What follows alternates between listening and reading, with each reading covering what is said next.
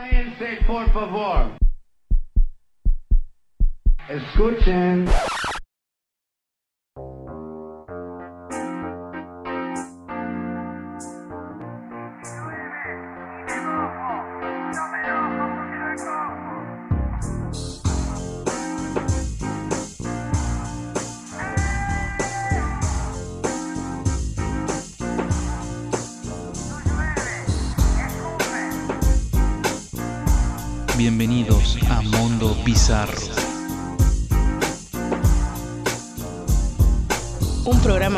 Programa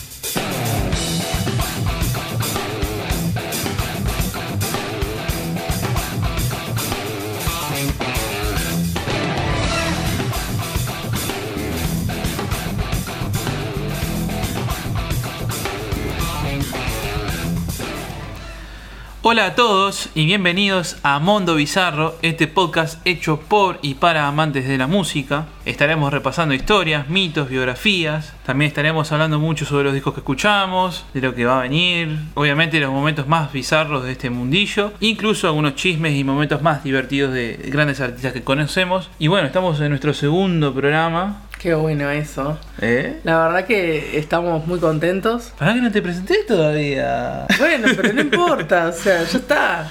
Aquí a mi lado tengo una presencia tan bella, tan pero tan bella. Menos mal que es radio, porque si no, me pondría, se notaría que me pongo toda la colorada. Ni me no importa.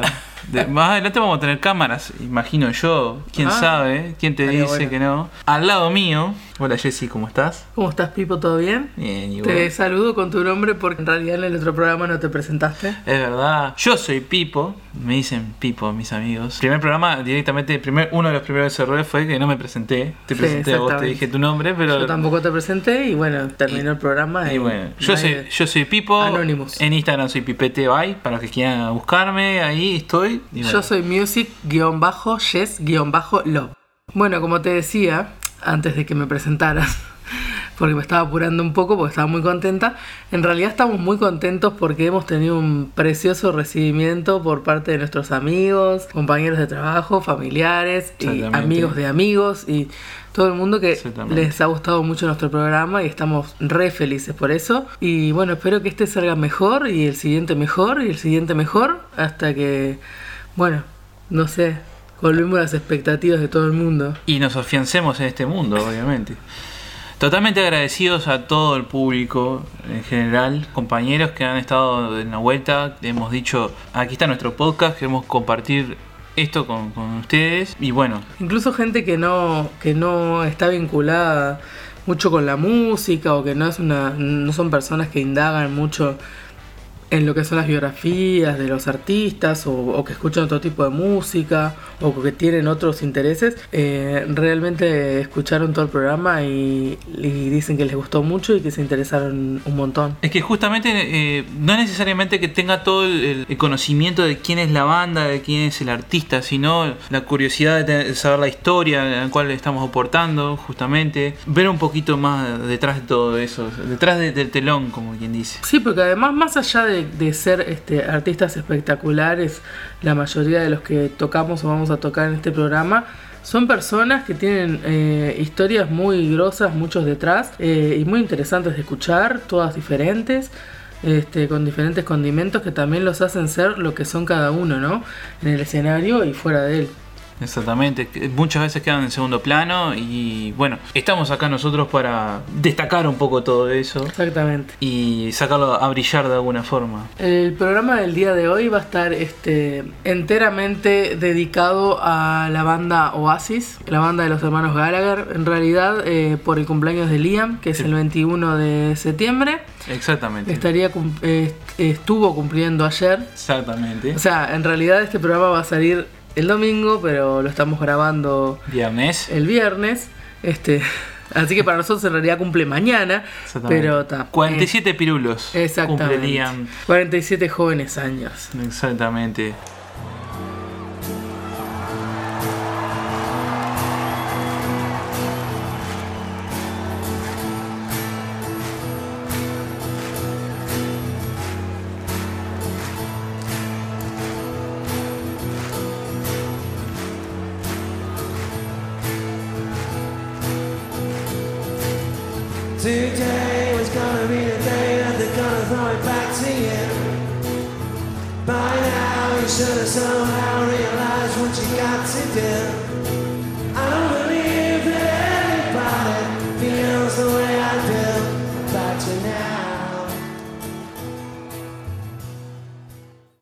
¿Quién te dice si no se vuelven a juntar o no? Para los que ya los Ojalá. conozcan, una linda banda, la verdad. La verdad sería lindo sacarse las ganas de ver a Oasis en vivo. Exactamente. Yo en lo personal, sinceramente, los Gallagher a mí choco mucho con, con- con ellos, pero debo de ser sincero, su música a mí me mueve, me ha transmitido mucho y es parte de mi generación. Entonces no puedo evitar sentirme identificado. Como músicos son espectaculares, como compositor Noel es, es algo que me parece realmente impresionante y destacable. Eh, yo tengo una teoría que es eh, que el talento de los Gallagher es inversamente proporcional a su idiotez. Exactamente. Pero igualmente es como que no puedo terminar de tener problemas con ellos. Es como que en el fondo los quiero un montón. Eh, Son pintorescos. es que ese típico abusivo que está en tu escuela, pero vos lo mirás y decís, yo tengo que dar una oportunidad en la vida para que él se porte bien. Exactamente. O sea, yo lo quiero. Nunca mejor dicho. Yo lo quiero en mi grupo, yo lo puedo rescatar de ese mundo oscuro, de Exacto. ese poder abusivo. Es como un Nelson que en realidad en el fondo, un Exactamente. día Marge se da cuenta que le faltaba una madre, un abrazo, alguien que le limpiara la cara cuando se ensuciaba, Exactamente, que le es- esperaba con un plato de comida caliente. Que Bart le da una oportunidad y se hacen amigos durante el capítulo. No queremos quitarle el, el trabajo a Cinso Podcast. Muy buen podcast, por cierto. Que hablan de los Simpsons. Un saludo a Jorge, a Casper.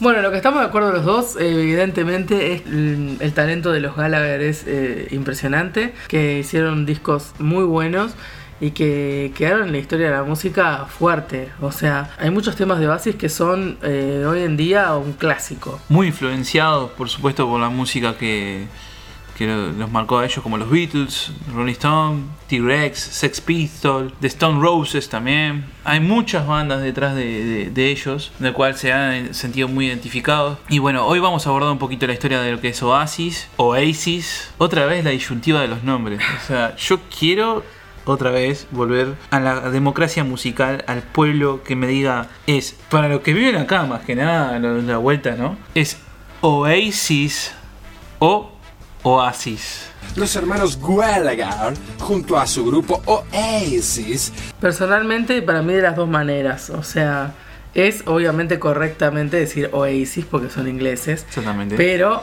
eh, uno, para que no lo miren raro por ahí, dice a mí me gusta Oasis. Este, porque la verdad, o sea, ¿qué te gusta Oasis? O sea, Oasis. no, Yo no escucho Oasis. Y la otra, después también vamos a, a- Me parece a mí que la democracia está buena y estaría bueno colgar una votación Liam o Noel. ¿Qué? Esa. Esa es una gran pregunta. Yo ni siquiera sabría contestarla. Tantas preguntas y pocas respuestas. Pero al fin y al cabo, el poder está ahí y hay que decidir cómo te identificas más, con Noel o Liam.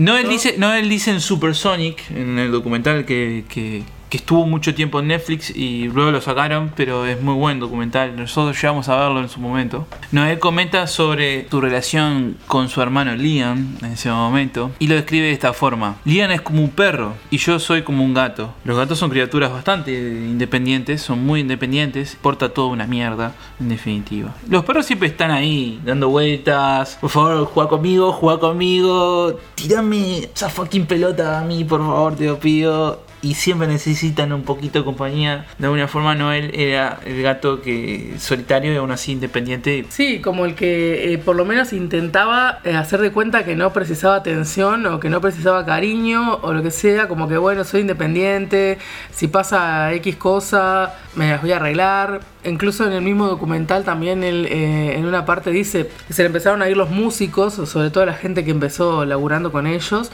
Y y lo que decía era que a él le daban, o sea, cuando pasaba una cosa así, en lugar de preocuparse o ponerse mal, porque además esto que estoy hablando, esta reflexión la hizo antes de tocar en Estados Unidos en el programa de David Letterman. Sí, es Este, o sea, un grosso, un programa que catapulta la fama pila de bandas. Ta, en este caso ellos ya habían estado en Estados Unidos y todo, pero Si pasás por el ley de eh, David Letterman, y salís de los Simpsons, ya sos famoso. sos famoso, exactamente. Este, y 100%. bueno, es- él decía que bueno, empezó a irse gente del grupo y que tal, él lo que le nacía era reírse y decir, bueno, ya nos vamos a arreglar. Evidentemente somos unos imbéciles porque la gente que nos rodea no quiere seguir con nosotros. Estamos ganando plata, siendo famosos y nuestros músicos se quieren ir.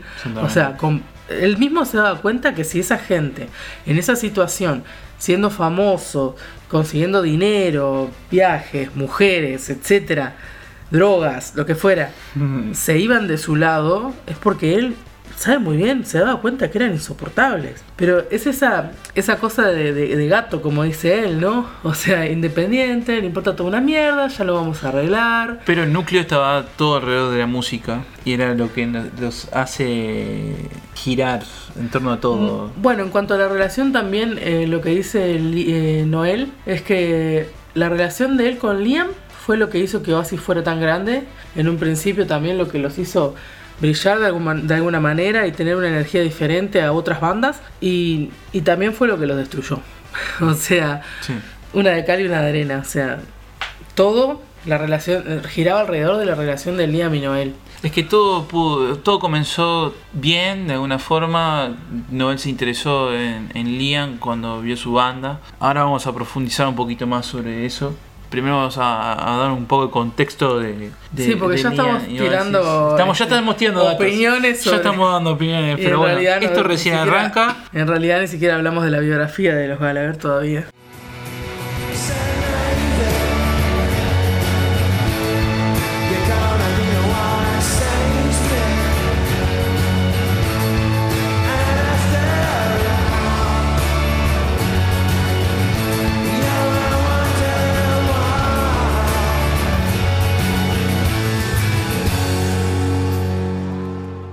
Liam Gallagher nació el 21 de septiembre de 1972 en Manchester. Fue el tercero de los tres hijos del matrimonio de Peggy y Tommy Gallagher. Los hermanos Gallagher eran tres, Liam, Noel y Paul.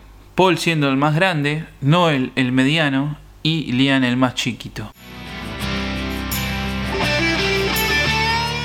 Tommy Gallagher era alcohólico y como hijo menor de la familia, Liam se libró de sus abusos, siendo Noel quien se llevó la peor parte. A los 14 años, Peggy se separó de su marido y se llevó a sus hijos con ella. El pequeño Liam se caracterizaba por llevarle la contra a todos, era el pequeño diablo de la familia, compartía un cuarto con Noel. Desde que tenía 8 años pasó por una etapa en la cual odiaba la música, insultaba a toda la gente que tenía que ver con la música, aquellos que pasaban por la calle con guitarras, los llamaba estudiantes o tarados o, o cualquier insulto que te podrás imaginar ya de chico. Antes que me pregunten, estudiantes para Lian era un insulto. No sé, vos qué opinás. Para mí no es un insulto, pero bueno, para Lian sí. Puede ser, ahora que lo decís, puede ser. El hecho de tener que compartir un cuarto siempre fue algo que ayudó a que estén peleando constantemente. Durante su adolescencia los hermanos eran verdaderos rufianes, robando bicicletas, radios y coches para venderlos y comprar maruja. ¡Faso! ¡Está hablando del faso! eh, volvemos otra vez a, la- a la- a lo que hablamos del primer programa, ¿no? Para el Corico Sí. comprando. Las familias escapándose del padre eh, de noche, porque en el documental de Supersonic ellos cuentan que, que, se escapa- que un día la madre tomó fuerzas eh, después de tanto abuso, sobre todo para, para con ella y para con Noel. Ella misma dice que, no- que el padre a Noel lo odiaba. Y, ta, y, y que Noel además lo enfrentaba mucho, ¿no? Y que un día tomó fuerzas y se fueron todos, se fueron de noche también. O sea, igual que la familia de, de Dave. Es que es algo extraño porque le regaló una guitarra de alguna forma al padre para que tocara, que aprendiera música. Ponerle que es como para darle Una compensación. una compensación, pedirle disculpas, eh, pero es rarísimo. Aún así, Igual es importante también eh, ese regalo para lo que sería la vida de, de Noel después, ¿no? y obvio. En realidad todo lo que, lo que tiene que ver con el padre de los Gallagher es como que les cambió la vida en todo sentido. O sea, por un lado, en el mismo documental muestran y además sus actitudes, la forma de ser de ellos, la forma que se enfrentan al mundo, etcétera, tiene mucho que ver con lo dolidos que quedaron toda su vida con lo que pasó con el padre. De que era golpeador, alcohólico y que después los abandonó, digamos. Y se dan cuenta de grandes, o sea, lo aceptan de grandes. En el documental eh, de Supersonic, eh, una muchacha que trabajaba con ellos en la gira dice que mm, un día a las 3 de la mañana la, la llamó Liam a la habitación del hotel y en realidad lo que le dijo fue, empezó diciéndole, le preguntó si creía en Dios ¿Quién es Dios? este, si creía en Dios, en realidad creo que fue. Eh, él le preguntó a ella si ella creía en Dios. Ella le dijo que, que sí o que no, no me acuerdo. Y él le dijo que era mentira, porque si Dios existiera nunca les hubiera pasado las cosas que le pasaron a ellos. Y era todo por el tema del padre. O sea, él estaba pensando en ese momento en Japón, en una gira en la que se estaban haciendo famosos Ya- mundialmente. Llegando a los 30 años más o menos, ya creo- a 20 y Sí. algo, andaban 25 era para arriba, como quien dice. Y, y que le salga con eso a la mujer, o sea, te das cuenta que a cualquier hora, en cualquier momento, en cualquier estado, eh, drogado, en pedo, lo que fuera, siempre eh, estaba eso rondando su cabeza, ¿no? Ujú. Y esa sensación de, de, de no completar la historia, porque también el tema con Liam, que claro, al no ser él el abusado, digamos, y él era muy chico, era, era él es cinco años más chico que Noel. Podría no creer en que el padre Entonces, hiciera todas esas cosas. claro, ¿no? es como que no terminó de, enterar, de enterarse realmente de todo lo que hizo el padre, porque no le pasaba a él. O sea, había, habría muchas cosas que se las contaban o que él no recuerda. Entonces, es como que también le genera a él un sentimiento como de inconcluso de, pa, ¿será que mi padre era tan malo o, o no le dieron otra oportunidad? O... Es una mezcla de sentimientos importante la que tiene Liam. Exactamente.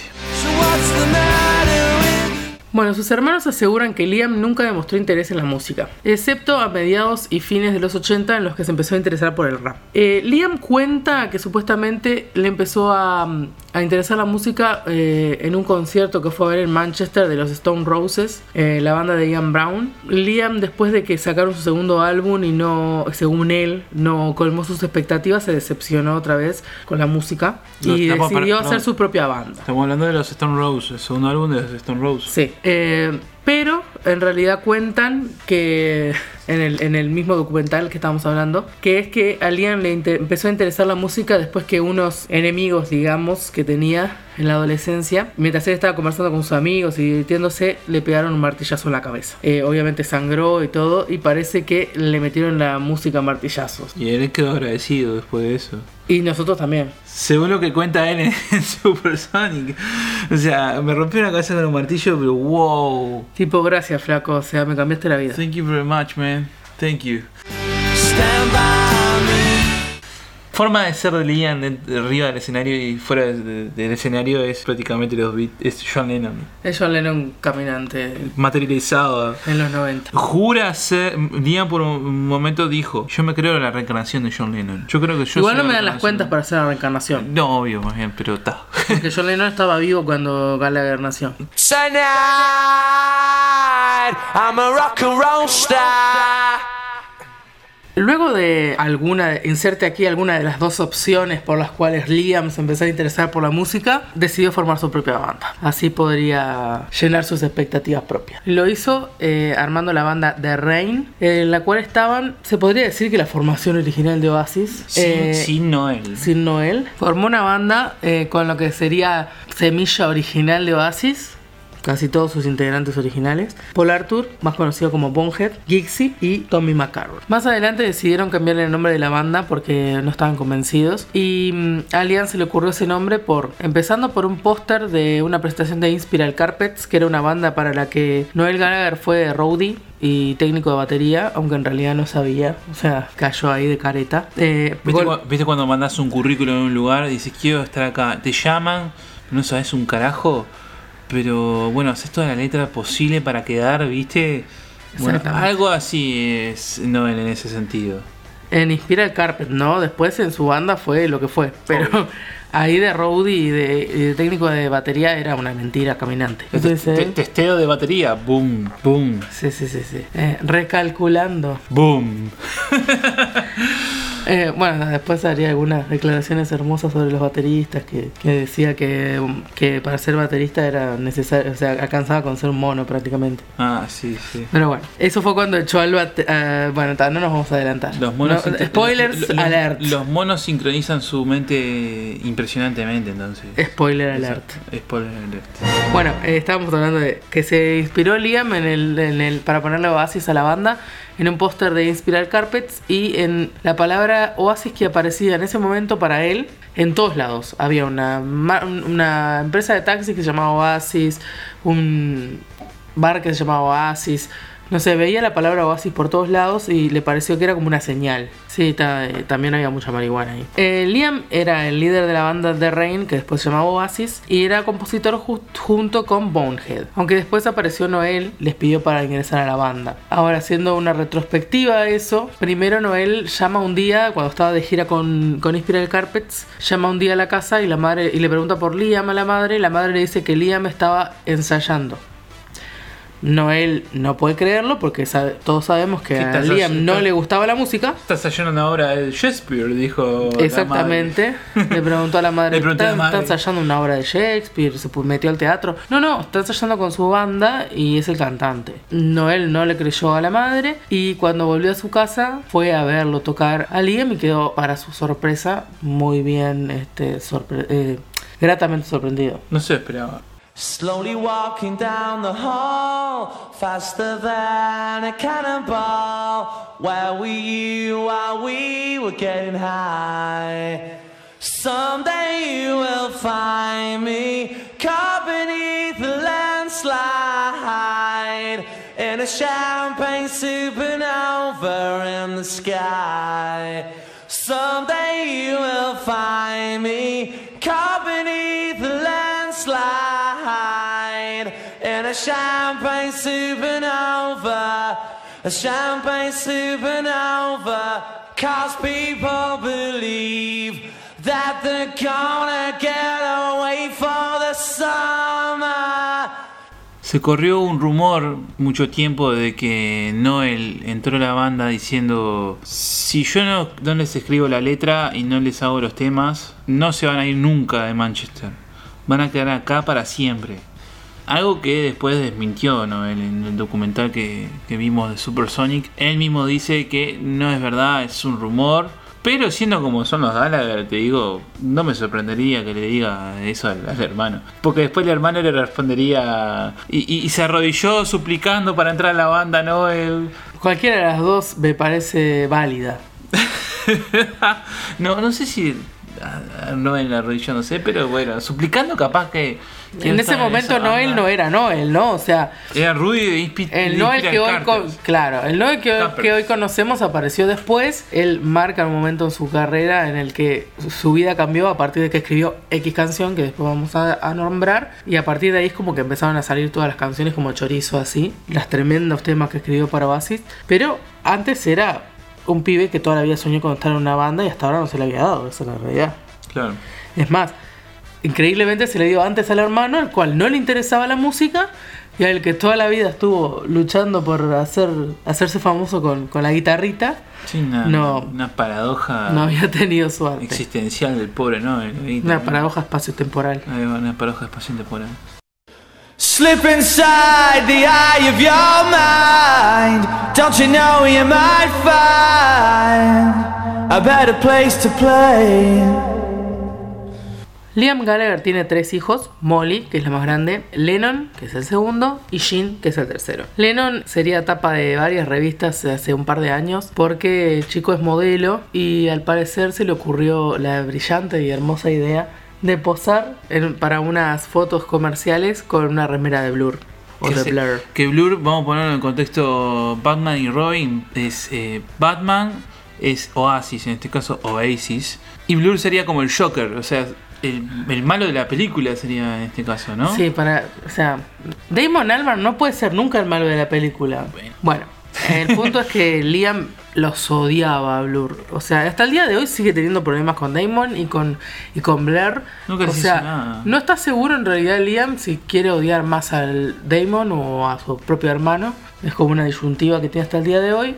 Obviamente también Noel, con su forma de ser tan peculiar, Noel afirma que hay dos se ha juntado con Damon Albarn. Noel afirma que hay dos personas dentro de Blur que son muy buenas personas. Los demás se pueden morir tranquilamente y no pasa nada. ¿Sí? Eso es lo que dice él. ¿Y quiénes son las buenas personas? Damon y quién más. Mm, Damon y el guitarrista. Graham. Eh, creo que- ¿Y qué? ¿El batero es más bueno que el pane? No, el batero que es más buena onda no puede ser. Eh, Ta, y Alex es un capo. Bueno, en. Ya hablaremos de Blur también. Le va a tocar su turno. Obviamente. A mí me encanta Blur. O sea, es una bandaza también. Eh, me, me gusta mucho más. A que- mí me encanta Damon Albarn en todas sus formas, eh, hasta si- incluso si, si vuelve en forma de fichas. Sí, obvio. En forma de gorilas. Bueno, Liam ha tenido un montón de, de- de- de- de opiniones sobre, sobre Blur, digamos, frases hermosas, como por ejemplo, quisiera que todos los de Blur agarren sí y se mueran. También en los Brit Awards Bastante tierno, ¿no? En los Brit Awards del 90 al 96, eh, cuando ganaron un premio, Liam empezó a cantar Shit Life, eh, parodiando la canción Park Life de Blur. En su recital famoso de New World, en el primero de los dos, también Liam se puso a hablar sobre la cantidad de gente que había y se le ocurrió cantar All the people, so many people. Eh, obviamente haciendo referencia a Blur, ¿no? Ya que ellos estaban en, frente a un escenario con 250.000 personas, mojándole un poquito la oreja a Damon, ¿no? Y sus secuaces. Que si hubiera seguido ese concierto, pudo haber tenido 3 millones de personas más o menos eh, Sí.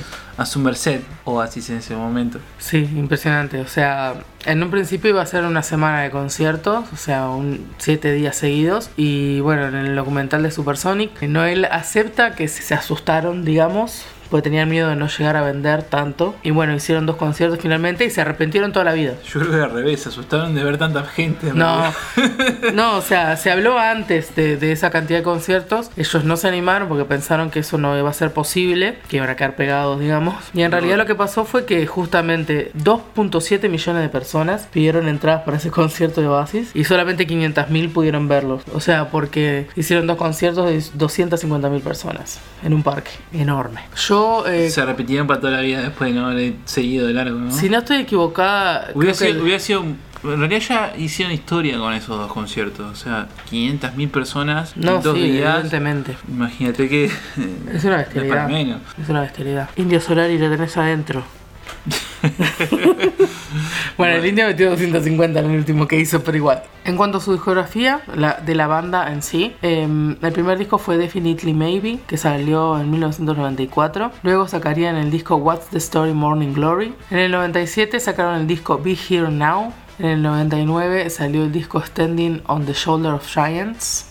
Que, ojo, ese disco, dice Noel, en, en una- esto es más que nada una curiosidad, pero dice Noel que fue uno de los discos más, eh, se arrepintió de haber grabado. En realidad no, no lo quería haber, no quería haber Bien. grabado ese disco, jamás. Igual ese disco tiene algunas joyas como Go Let It Out. Sí, dice que fue una estafa para el rock and roll prácticamente el disco. O sea, fue como que llegó a, a los primeros puestos en, en Gran Bretaña, Porque era Oasis. obviamente, pero aún así para él fue como una estafa al rock and roll prácticamente. El quinto álbum de Oasis, Head and Chemistry, salió a la venta en el 2002. Del mismo salen cuatro sencillos: The Into Times, Stop Crying Your Heart Out, Little by Little y Songbird. Este último fue la primera canción escrita por Liam Gallagher. Escrita, compuesta eh, musicalmente, como quien dice también, la guitarra y eso le hizo Liam. Un la verdad. precioso tema. Es muy lindo el tema, la verdad. Es un tema cortito, eso sí. Sí, sí, pero está, es, es, es un... E incluso yo no sabía esto, ¿no? Que lo había escrito Liam. Pero en el video, si no me equivoco, aparece solo él. Sí, paseando por un parque. Él con la solo senta- se sienta ahí en, en un árbol y se pone a tocar la canción. Exactamente. Talking to the songbird yesterday. Flew me to a place not far away. She's a little pilot in my mind. Singing songs of love to pass the time.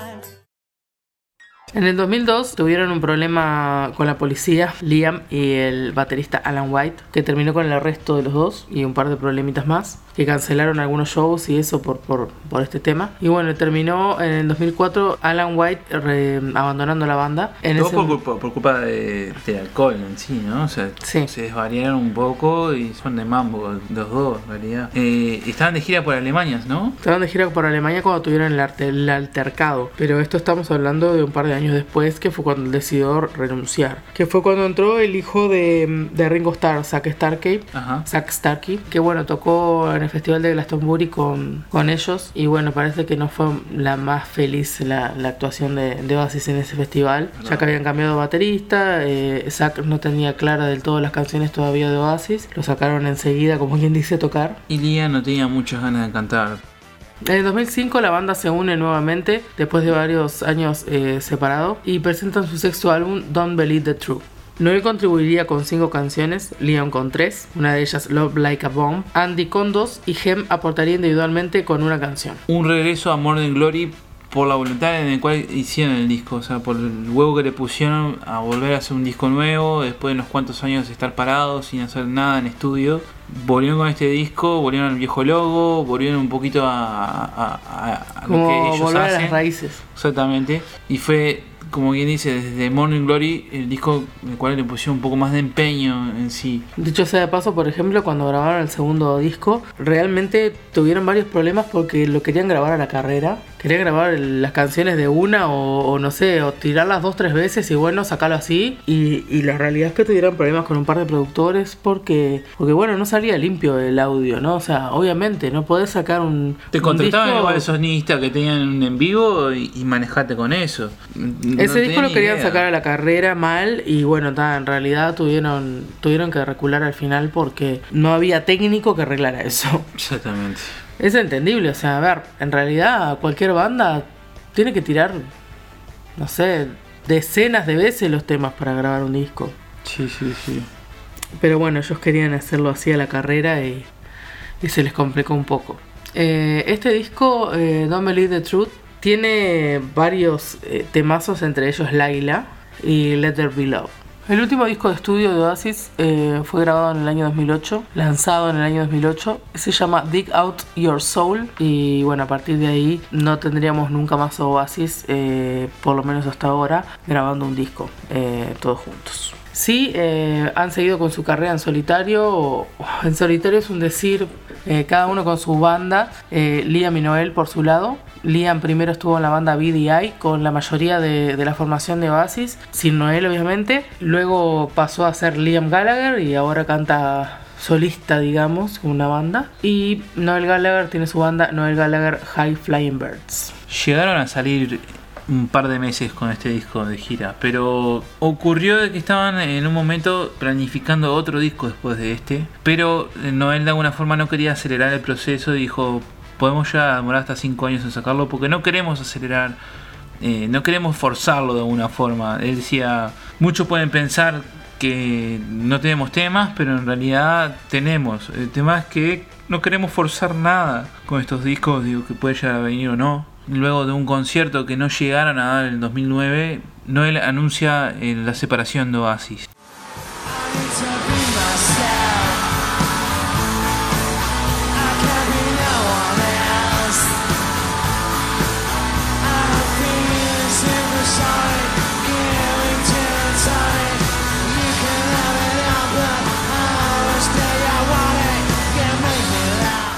En 1994, Oasis se estaba haciendo conocer gracias a su tema Supersonic, sin aún haber sacado un disco completo, estando en una etapa de producción. En un concierto que tuvieron en Estados Unidos, en Los Ángeles, el primer concierto de Estados Unidos, Oasis se presentó en Wiki a Go en 29 de septiembre de 1994 en un primer concierto que dieron en Estados Unidos. Estamos, estamos hablando de Los Ángeles. Es un famoso bar, dicho sea de paso, de Estados Unidos en el que han tocado grandes bandas, incluso, incluso algunas han comenzado ahí. Exactamente. Y la banda estaba experimentando con... eh, no estaba experimentando. La banda se confundió de algún- pensando que era cocaína lo que estaban probando en todo es un mambo y se mandaron metafetamina. Se mandaron a la gran Heisenberg. la de Walter. Fue un toque muy complicado para ellos. No acertaban en ninguna nota prácticamente. El mismo Rudy, todos estaban drogados, absolutamente drogados todos. Encima los técnicos de sonido estaban drogados. Los que le armaron el set list a cada uno, las listas de temas. Liam tenía enfrente un otra lista de temas y el otro guitarrista tenía otra lista de temas. Entonces era toda una mezcla conjunta de, de nada que ver. O sea, uno tocaba un tema, el otro tocaba otro tema, el otro cantaba este tema. Porque además el tema es que no se escuchaban, digamos. Entonces, como había tanto ruido y No era un retorno. cerrado, no tenían el retorno, ni siquiera se terminaban de dar cuenta que era lo que estaba sonando mal. Y lo que estaba sonando mal era que estaban redrogados, digamos, y estaban tocando, uno estaba tocando Live Forever, el otro estaba tocando Supersonic, y el otro, eh, no sé, Rock and Roll Star. Wonderwall. La habían inventado, o sea, la inventaron antes para tocarla. Ni, pues, claro, un demo Wonderwall era eso. Ahí va. Entonces Liam en- empezó a tener encontronazos con el público, que le pasa a todo el mundo. En un momento de locura, Liam arremetió con su pandereta a, a Noel, generando así una separación de unas, unas semanas con Noel. Noel no entendía qué estaba haciendo con, con Oasis en ese En momento. realidad ahí eh, Liam se creyó el Capitán América y le tiró con su escudo. Ahí va, la pandereta nunca volvió, le quedó incrustada más o menos en la cabeza de pobre, eh, pobre Noel, perdón. Además de que eh, Noel tiene una cabeza importante, entonces era difícil errarle también. Ahí va, sí, sí, sí. Otros se, dicen que se la tiró en los pies, pero también están los que dicen que le partió la cabeza con la pandereta. Y digo que debe haber miles de testigos o cientos de testigos, así que alguien podría venir acá a aclararnos la duda. Estaban todos re locos y pasados con la metafetamina de Walter White. Y dicho sea de paso, si ven el video en el, en el documental de Supersonic, están deformados en ese, en, en ese recital. La cara es. Da no parecen ellos. Dan miedo esas caras. Dan miedo que... Estás al lado, igual, ese tipo de drogas, si no sabes, nunca las probaste, qué sé yo, las tomás. En este caso, no es que sean unos santos y, y no se droguen, pero pensás que vas a tomar una cosa, tomás otra y obviamente tenés una reacción diferente. How many special people change? How many lives to live is strange?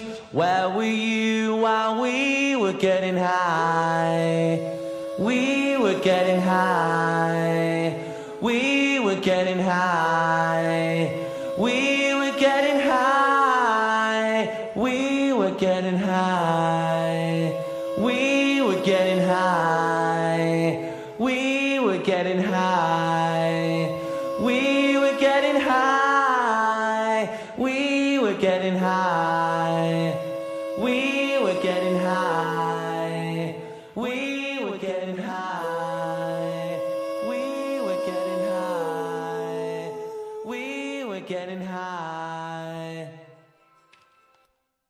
El primer toque de Oasis en el que mencionábamos anteriormente que Noel fue a corroborar que su hermano estaba, había armado una banda fue en Boardwalk, en un bar, el 18 de agosto de 1991. Eh, Liam inicialmente, después de que su hermano le diera una buena devolución de su, de su concierto, Liam le ofreció primero a Noel ser manager. Le dio el check. Sí, pero Noel no quería, o sea, Noel quería ser, quería ser parte de la banda. Entonces se hizo el, ah, no, no me interesa, discúlpame, ¿eh? llámame cuando tengas algo mejor. Y bueno, a las dos semanas eh, Liam le pidió que se uniera a la banda como, como guitarrista.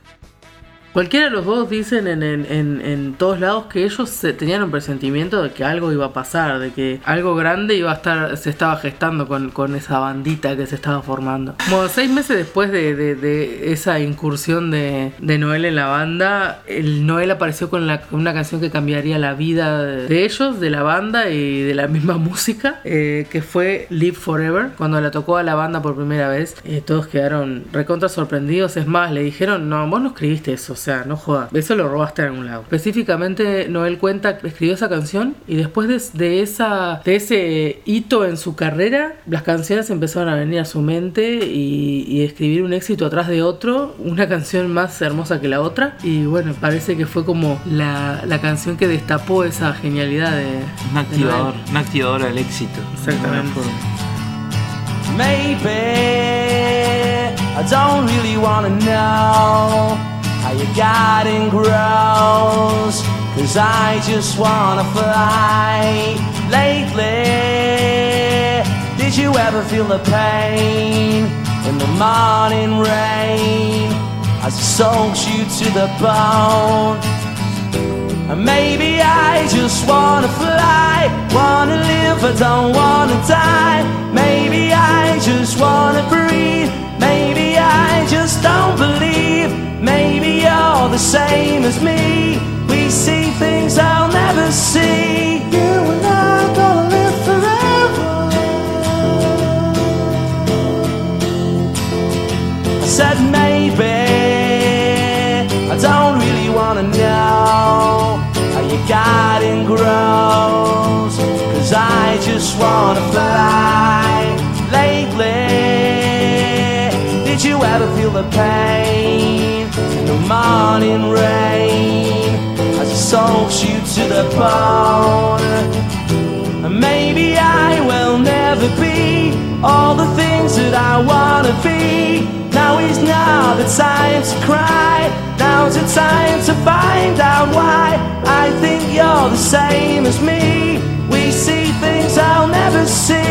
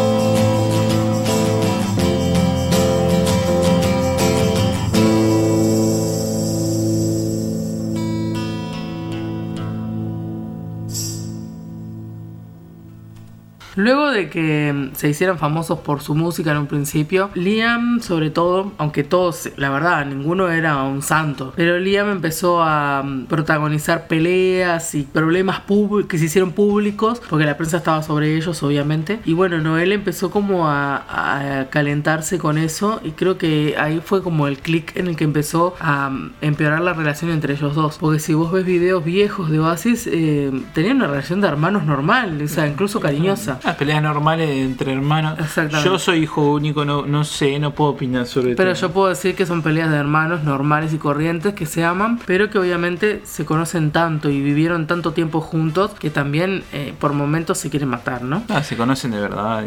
Se conocen los puntos débiles, las cosas que le molestan, las virtudes, todo. Entonces eh, ahí hay como un clic porque Noel se empieza a molestar mucho porque él realmente estaba interesado de que, de que la prensa y, y todo el mundo estuviera interesado en la música de Oasis y en lo que estaban haciendo artísticamente y no en los problemas de ya sea de drogas, alcohol, de peleas, amorosos o lo que sea. Los chismes. Exactamente, la prensa rosa que además en, en Inglaterra es muy heavy, o sea, es real, son realmente Fastidiosos. eh, carroñeros. Al comienzo de la segunda grabación de eh, What's the Story Modern Glory, decidieron elegir un lugar en el cual grabaron Bohemian Rhapsody Queen en ese momento. Prepararon todo el disco ahí. Incluso en el documental se ve la, la casa y es la misma casa que aparece en la película Bohemian Rhapsody cuando van a grabar el disco. En ese momento la banda en sí no estaba conforme con la actuación del baterista Tony McCarroll. No tenía la capacidad suficiente, no tenía la técnica suficiente en el cual requería Noel para sus temas. Según Noel, ¿no? Según Noel en este O momento. sea, Liam estaba demasiado ocupado yendo al bar como para, para fijarse si el baterista podía tocar los temas o no. bueno, nosotros también, tanto Nosotros también. como- Durante la grabación de ese disco en, en- en la casa esta donde se grabó Bohemian Rhapsody, realmente Noel pasaba todo el día grabando y produciendo el disco y metiéndole onda, tocando la guitarra, etcétera. Y Liam terminaba su parte que además tenía una facilidad tremenda al, al, al Sincronizar del- con el hermano. Productor, muy bien, como quien dice también que con el parece hermano. que Noel le traía una canción, le tocaba una sola vez la canción Y Liam la agarraba y en aire. agarraba enseguida cómo la tenía que cantar. Sí, sí. La cantaba dos, tres veces. Preguntaba, la ¿la pri- tiro de nuevo? No, no, está bien, ¿eh? Está- y ahí pri- se iba para un bar con Bonhead y A la primera salía bárbaro, como quien dice, y ya lo, lo se iba a jugar al fútbol con la mano en el bolsillo. Y... O se iba a ver a Manchester City. Como decía, mientras estaban grabando el segundo disco, entonces decidieron despedir a Tony McCarroll. Noel Gallagher afirma que fue por incapacidad técnica para tocar temas complejos. Todos no estaban contentos. Ya de por sí cuando estaban de gira no veían la forma de ubicar bien la batería. O habían ciertos problemas para coordinar con el loco. Era como medio complicado de alguna forma sincronizar con él. Además de que sentían que no había una evolución por parte de él tampoco. Claro, como que había queda- quedado estancado y no había forma y no quería aprender y no, no mejoraba. No él quería aplicar ciertas técnicas, quería mejorar.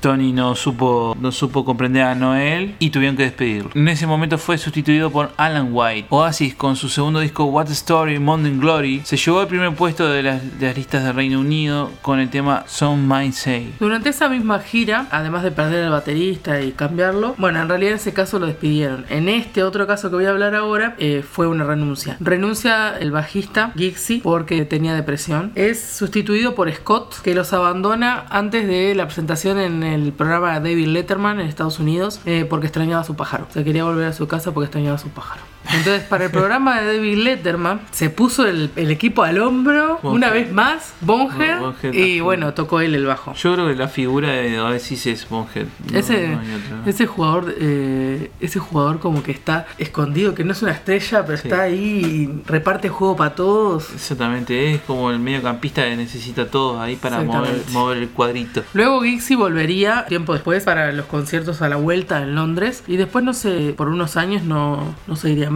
volvió con todo. ¿Quién? Ah, él volvió, sí, es verdad. Por esa época Liam empezó con sus problemas de, calculo yo, de autoestima, que dos por tres le daba en la mitad del concierto que no podía cantar más, se enojaba, se ofuscaba, dejaba el escenario muchas veces o, o se sentaba enojado en una esquina y Liam tenía, eh, Noel tenía que terminar de, de cantar los temas de la, del concierto. O sea, tenés un concierto programado pronto para mostrarle al público y de un momento para el otro, uy, ay, me duele la garganta, no puedo cantar. Sí, Abandona el obviamente escenario. no es natural, o sea, por más que la forma de cantar de Liam podía lastimar un poco la garganta porque tenía esa como esa ronquera. Y aparte el tour, que es largo.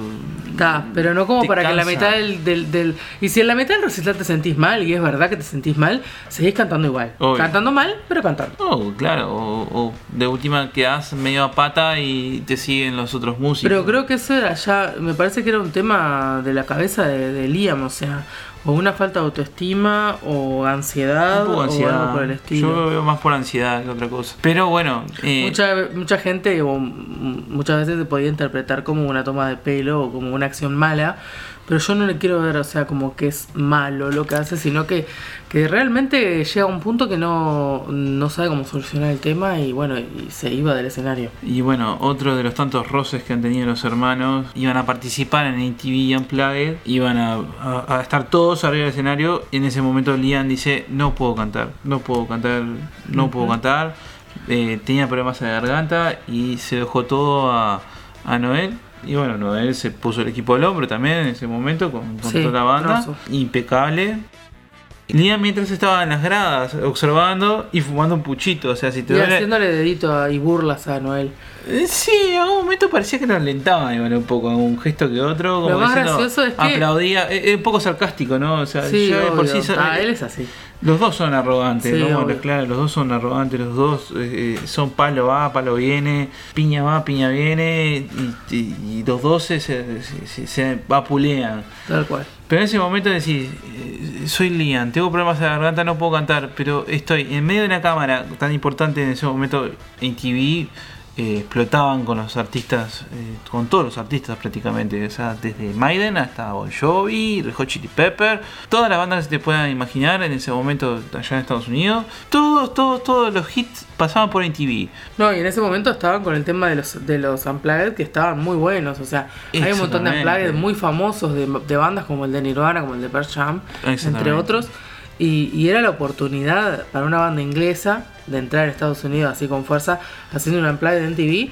Lo termina sacando adelante con total eh, perfección o lo que sea, Yo diría- profesionalismo. yo diría sí, profesionalismo. Profesionalismo porque eh, el tipo se puso el equipo al hombro. No, no voy a dejarla digo, en este momento. Pero ya, la realidad ya, es que- ya- ya habían tocado en.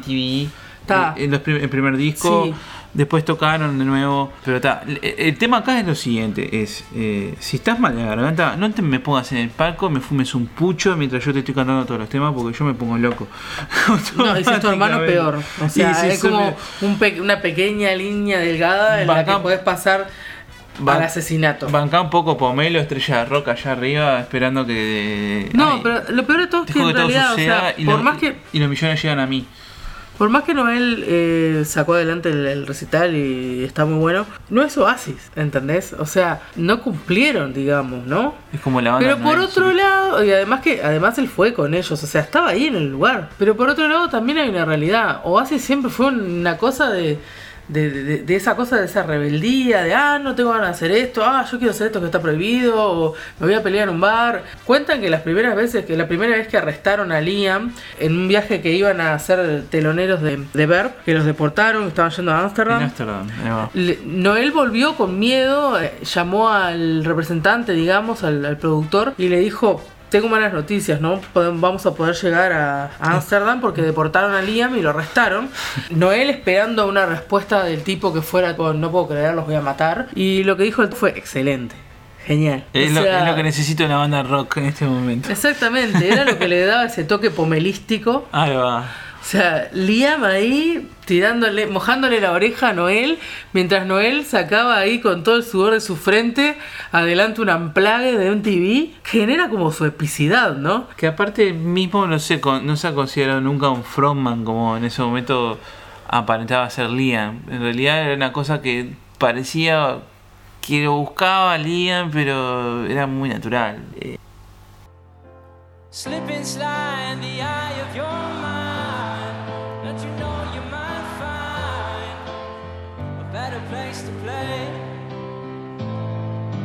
You said that you'll never be, but everything that you've seen will slowly fade away. Wanna start a revolution from my you said the brains I had went to my head. Step outside, the summertime's in bloom. Stand up beside the fireplace.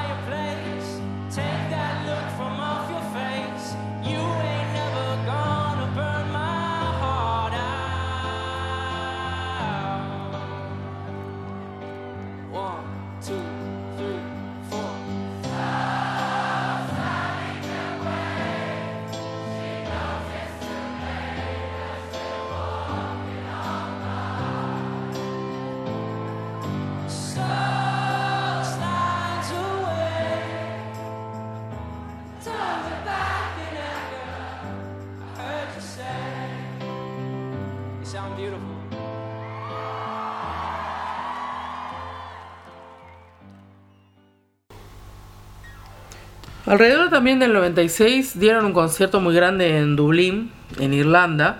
Acuérdense que en Irlanda eh, vivía el padre de los Sí. Gallagher, ¿no? Fue Ellos además tienen eh, descendencia irlandesa. Sí. Y bueno, tuvieron un tremendo recital en, en Dublín. Cuando se fueron a festejar al, no sé si era el bar del hotel, Se encontraron ahí. que con- estaba lleno de gente, apareció el padre. Y anduvo deambulando ahí en el bar. Y, y bueno, ellos cuentan que, que realmente se sintieron horrible. Sobre todo Liam lo quería ir a enfrentar, quería agarrarse a las piñas o Noel hizo todo lo posible para pararlo. Y Noel hizo todo lo posible para pararlo y fue lo que pasó. O sea, en realidad no pasó nada, finalmente. Eh, igualmente el, el- el hombre este intentó también comunicarse por teléfono con Liam, hay una grabación. Sí, no sé si en en realidad puede ser que sea de radio. Sí, en realidad sí, o sea, después de lo que pasó, de, después de eso, Ah, la- el hombre aprovechó, el, no quiero ser malo, o sea, por eso digo el hombre nomás, pero la verdad que es un hijo de puta. sí, ah, sí, para difamar. aprovechó para a Liam, difamarlos, o para sea, como difamar agarraron y, y no le dieron pelota a él, no lo quisieron ver y qué sé yo, y Liam creo que llegó a tirarle alguna palabra, no sé, le habrá dicho te voy a matar viejo, no te aguanto, salí de acá. No, te quiero romper las piernas, fue lo que le dijo. Ah, eh, no, eso le dijo en la porque- radio porque- cuando lo porque, llamaron de sorpresa. Porque, claro, porque eh, dice, acá tengo una, comunicación- una comunicación con tu viejo, no sé qué. Y dice, ah, todo bien, sí, todo bien, todo tranquilo. ¿Y qué creo que quisieras hacer? Tal cosa, todo bien. Y me gustaría romperte las piernas, algo así, creo. Sí, una cosa así. Eh, no- Pero eso fue una trampa que le hicieron en la radio, parecería. sí, Pero sí, en sí. el día ese del evento, en el bar, como que Liam creo que llegó a decirle que lo quería matar o algo así. Sí, sí. Pero como una persona enojada, obviamente, y Obvio. dolida por lo que vivieron, no lo iba a matar de verdad. No, Y bueno, y el hombre obviamente aprovechó, el, el maldito bastardo este, el señor. Dale, Con la plata baila el mono, pero extremo. ¿no? Aprovechó para salir por todos los diarios y todos los programas de televisión y todas las radios diciendo que su hijo, que le tenía miedo a su hijo, que Liam lo quería matar.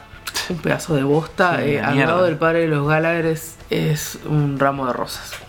El 10 y el 11 de agosto de 1996, Oasis daba dos de los conciertos más importantes de toda su carrera, en el cual fueron la perfección entera, sin ningún error de, nada, con, artista, con artistas invitados, y fue un concierto en el cual que fueron 250.000 personas el primer día y el segundo día fueron 250.000 personas, o sea, te juntaron medio millón de personas en dos días. En realidad iban a ser más, porque la idea era hacer siete conciertos, uno por día durante una semana, pero ah, antes de sacar las entradas a la venta, como que recularon porque tuvieron miedo de no vender las entradas y quedar pegados. Bueno, llegar de alguna forma. Eh, y terminaron haciendo dos conciertos de- que después se arrepintieron porque se dieron cuenta que perfectamente podían haber hecho 10, 9.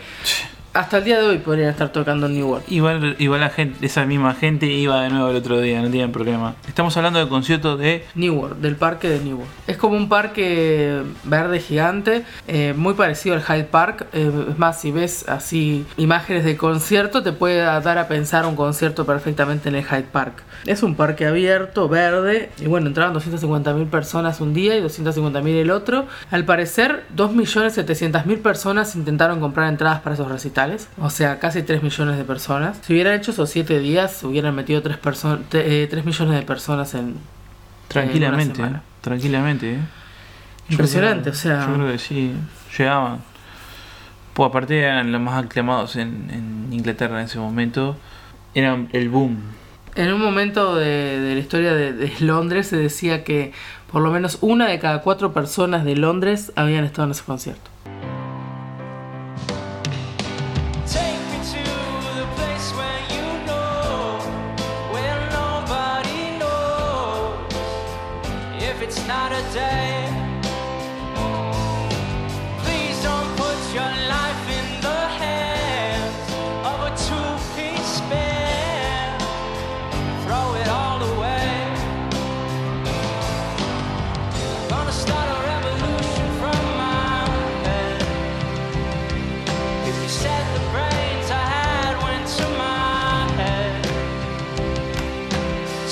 Outside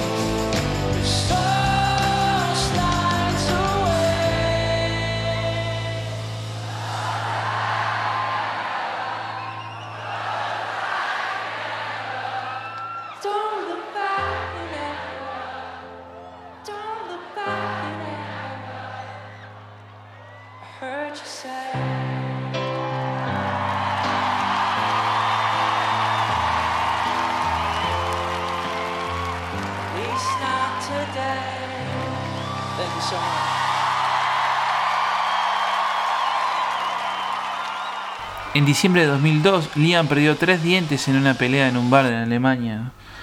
Hermoso. Alan White y Liam fueron arrestados y liberados al poco tiempo sin cargos.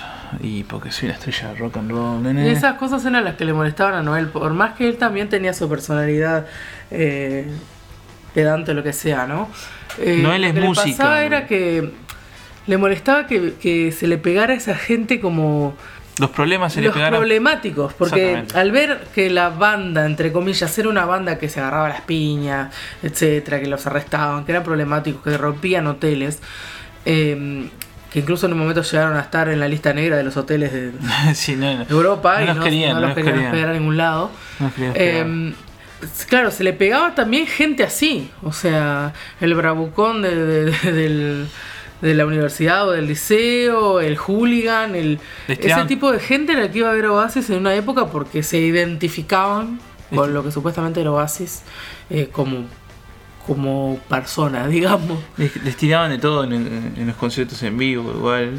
Sí, sí, llegaba a ser contraproducente hasta para ellos, porque había muchos fans que eran, eran gente violenta. eh, bueno, en esa época eh, todavía no se habían erradicado los hooligans de, de, de lo que eran las tribunas del fútbol y eso de Inglaterra. Y también, eso también, ellos eran muy futboleros, siempre muy fanáticos del, del Manchester City, incluyendo los fans, Sí. muy fans de Oasis, son fanáticos del Manchester City, no Sí, importa dónde estén obvio. en el mundo. Eh, y bueno, está, eso también se le pegaban a ese tipo de personas. Gente que estaba, tomaba y se ponía loca y, y bueno, se identificaban con Liam y con lo que parecía que era la banda, aunque no él no era tan así. Por el tipo violento. eh, más que violento, rebelde ante el mundo y, Sí, y se paraba de una forma en el escenario en el cual incitaba al descontrol. Quiero tener problemas con la policía. Claro, esa, Los marrones. Esa mirada de, de- de- de- odio, porque claro, ya Liam llegó un momento de, tanta fama de una forma que no, no- no entendía por qué estaba ahí también parado. O sea, un montón de sensaciones juntas.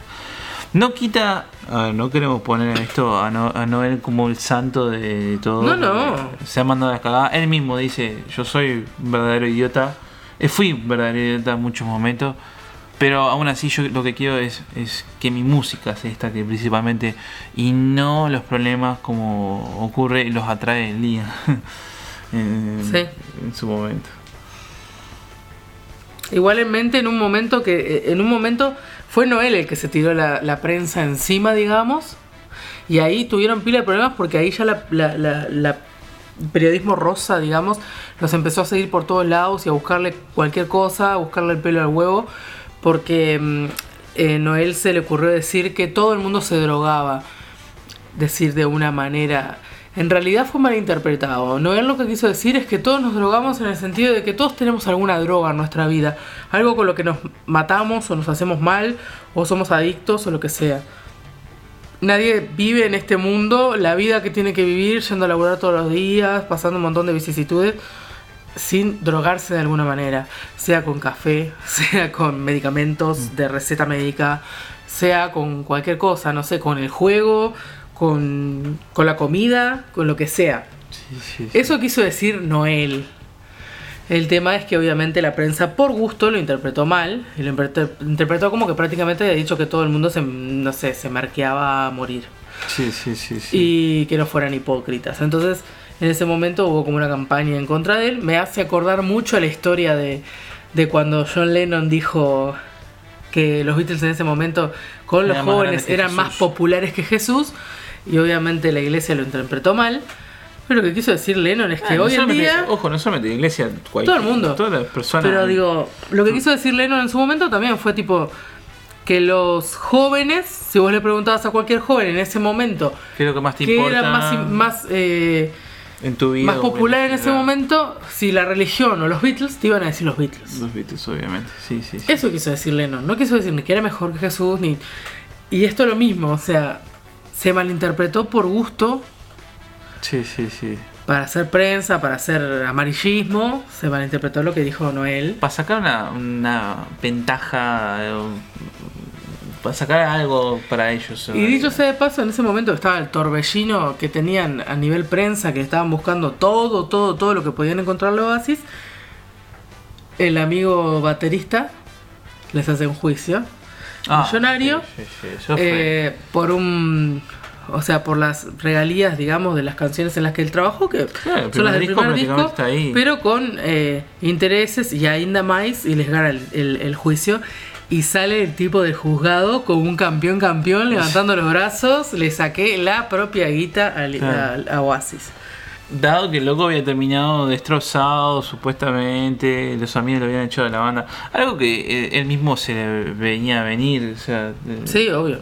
vos te mirás el documental y te das cuenta que el loco ya estaba haciendo todo lo posible para que se fuera. Sí, Eso- cuando dicen incluso que como que se choqueó y no lo pudo superar, realmente no lo comprendo, porque era obvio que iba a pasar.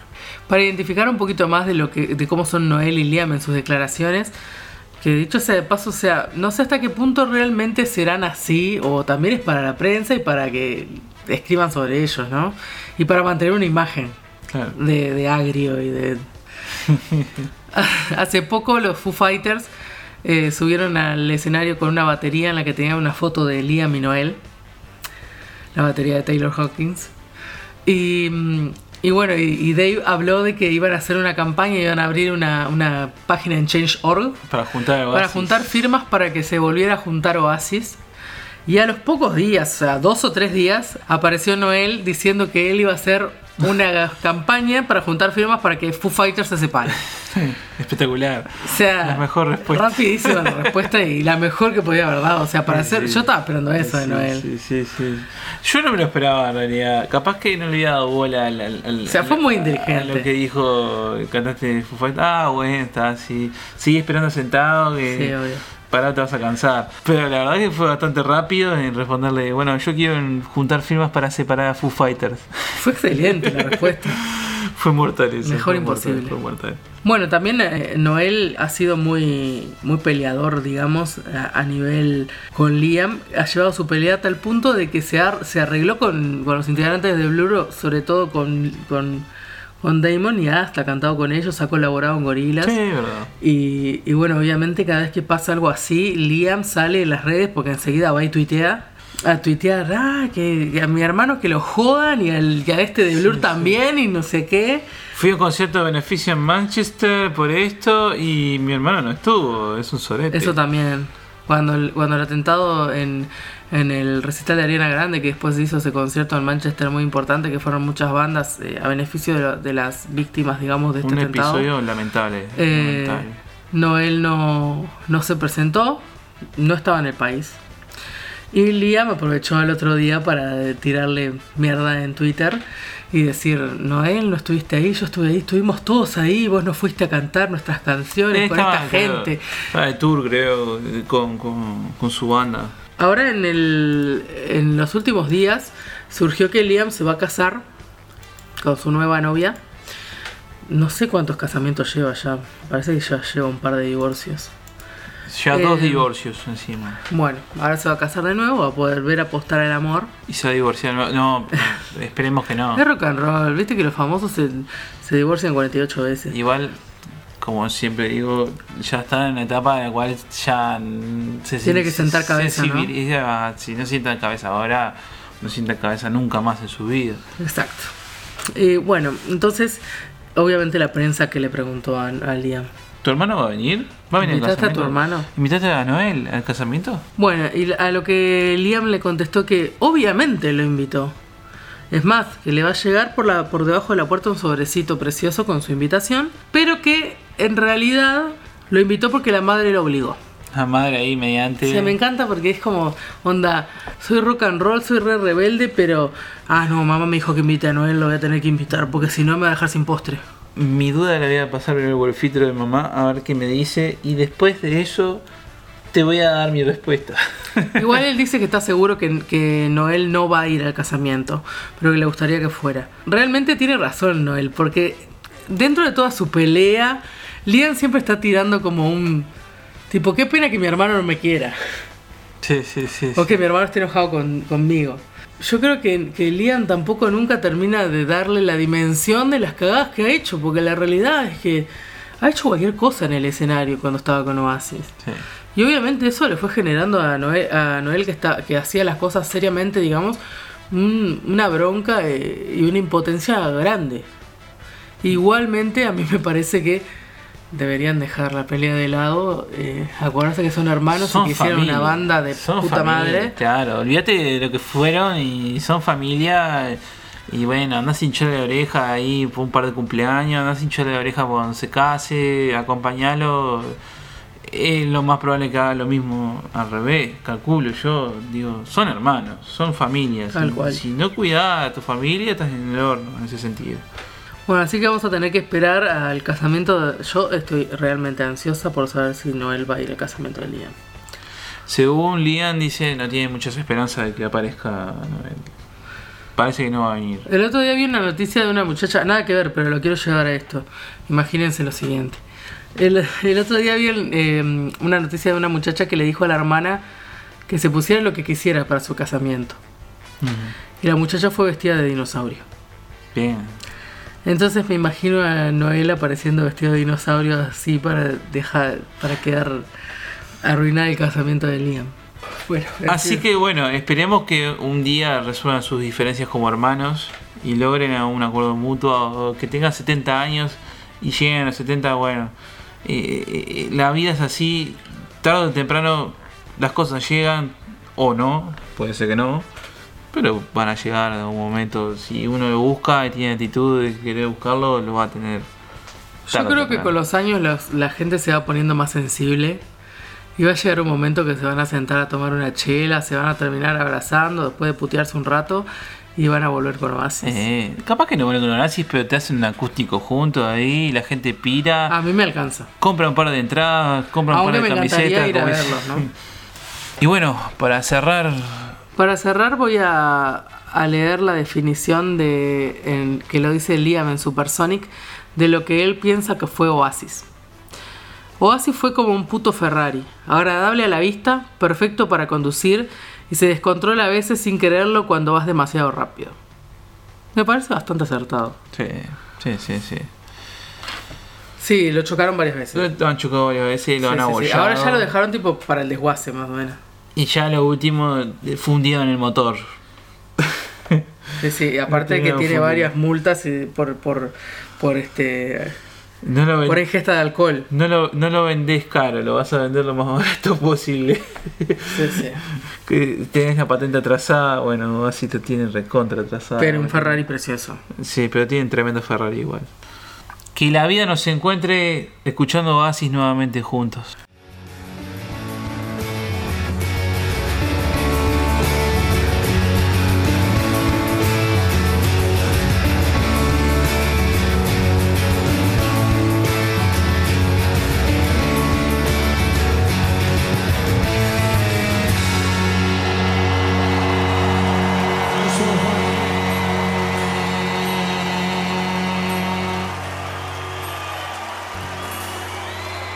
Nos volvemos a encontrar en el próximo domingo en Mundo Bizarro. Recuerden suscribirse a YouTube, suscribirse a Spotify, seguirnos en todas las redes sociales que sean posibles como Instagram, Facebook, arroba Mundo Bizarro Podcast. En YouTube somos Mundo Bizarro también Podcast. Tienen todos los capítulos. Bueno, eh, Estamos en Anchor segundo. también. Estamos en Anchor también. Por ahora son las redes que estamos manejando. Sí.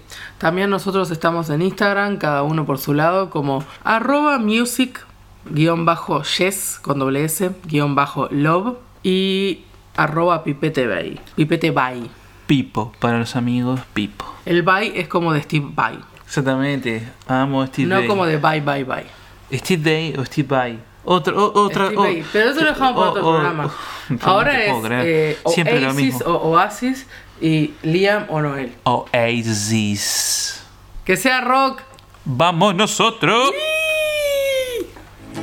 Goodbye. I'm going